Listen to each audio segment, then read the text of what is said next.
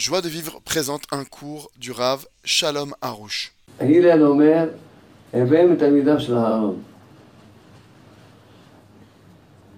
הלל אומר, Il a dit, soyez les, les élèves d'Aaron. שמע, אהוב את השלום, תרדוף את השלום, תאהוב את הבריות ותקרבן לתורה. Aimez la paix, poursuivez la paix et rapprochez les créatures de la Torah. אז מי ש... אז יוצא מזה, שמי שלא עוסק בהפצה, הוא לא יכול להיות מתלמידיו של הלל. Donc il sort de ça que celui qui ne s'occupe pas de diffuser autour de lui, alors il n'est pas des élèves d'Aaron, il peut pas faire partie de ses élèves. כי מי שאוהב, כי מי שאוהב את הבריות, הוא יקרב אותם לתורה. Parce que celui qui aime les créatures, alors il va les rapprocher de la Torah. Retrouvez tous nos cours sur joiedevivre.org.